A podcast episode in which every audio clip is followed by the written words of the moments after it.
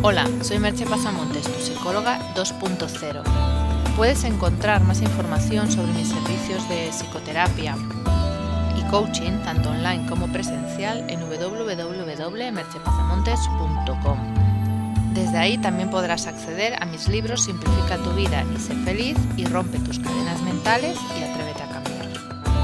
El podcast de hoy lleva por título Una docena de ideas para mejorar tu relación de pareja.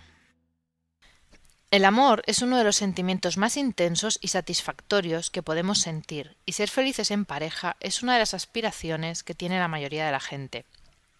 Pero también puede convertirse en algo tormentoso y que nos haga sufrir mucho, porque una cosa es estar enamorado y otra hacer funcionar una relación de pareja. Para que una relación funcione hay que llegar a un compromiso, a acuerdos y aceptar ciertas renuncias, porque si no hacemos eso se acaba en una terapia matrimonial o terapia de pareja, como se le llama actualmente, o separados. Y ahora que vienen las vacaciones, quizás es un buen momento para, en lugar de ahondar en las diferencias, que es algo que le sucede a muchas parejas que acaban discutiendo y peleándose durante las vacaciones, pues en lugar de hacer eso, vamos a tratar de profundizar en aquello que nos une. Y para eso estas dos ideas. La primera, Escúchale sin interrupciones.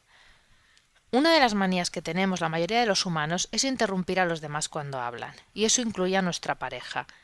Y lo cierto es que cuando nos interrumpe no nos sentimos escuchados. Aprender a escuchar con empatía y atención facilita la expresión emocional de la otra persona y evita muchos conflictos. Y también nos da tiempo para poder meditar bien nuestra respuesta. La segunda, tratad de alinear los valores. En muchos casos, las personas, además de por el aspecto físico o la química, se sienten atraídas por tener valores en común.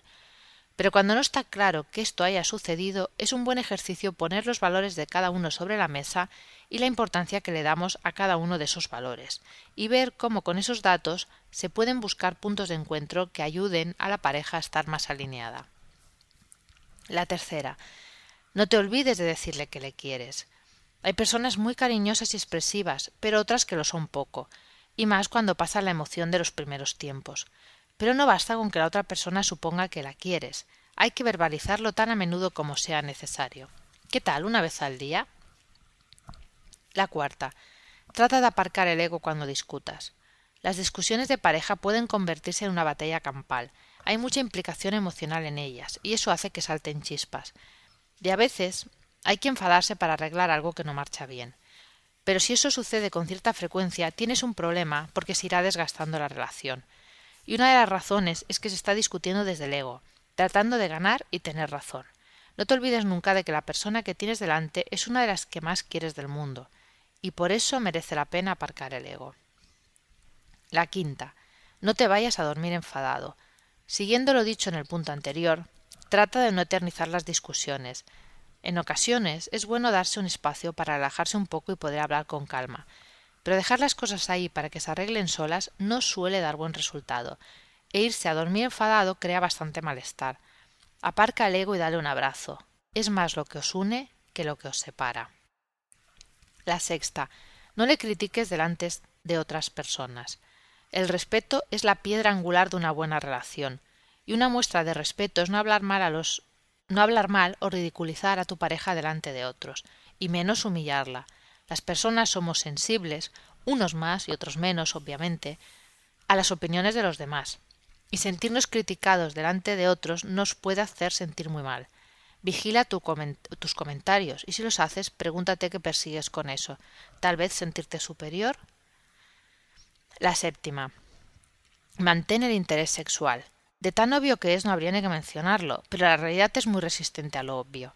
Muchas parejas, conforme pasa el tiempo, van perdiendo el interés sexual y acaban convirtiendo las relaciones sexuales en algo esporádico y además sin muchas ganas.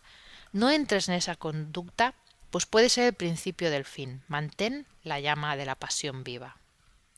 La octava. Haced juntos planes de futuro. Una de las características de una pareja que funciona bien es que tiene planes de futuro juntos. Sentir que se camina juntos en alguna dirección une. Y mucho. La novena. Tratar de encontrar una afición para compartir. En línea con lo anterior, compartir una afición o proyecto también une. Proporciona intereses en común, temas e ilusiones que compartir. No es que no pueda cada miembro de la pareja tener sus propios intereses y aficiones, es que por lo menos se coincida en una. La décima. Cuídale si está enfermo. Acompañar a tu pareja al médico cuando hay algo importante o que le preocupa. Cuidarle si se encuentra mal o enferma. Es otra de esas obviedades que no tendríamos ni que decir, pero que lamentablemente a veces nos sucede.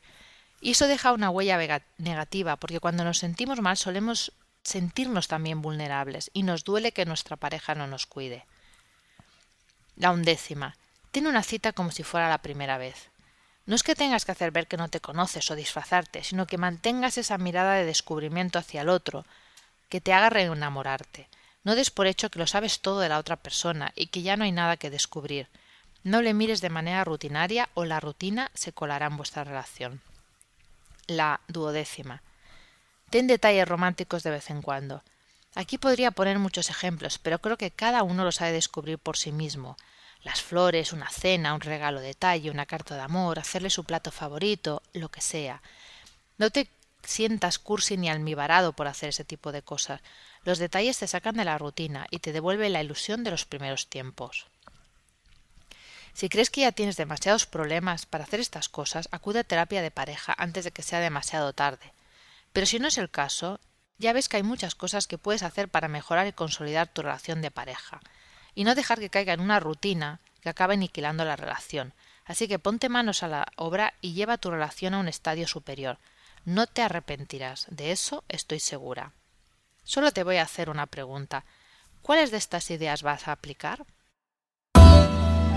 Hasta aquí el podcast de hoy. Puedes encontrar más información sobre el hablado en el podcast o sobre mis servicios profesionales en www.mercepasamontes.com. Te espero en el próximo podcast. Bye bye.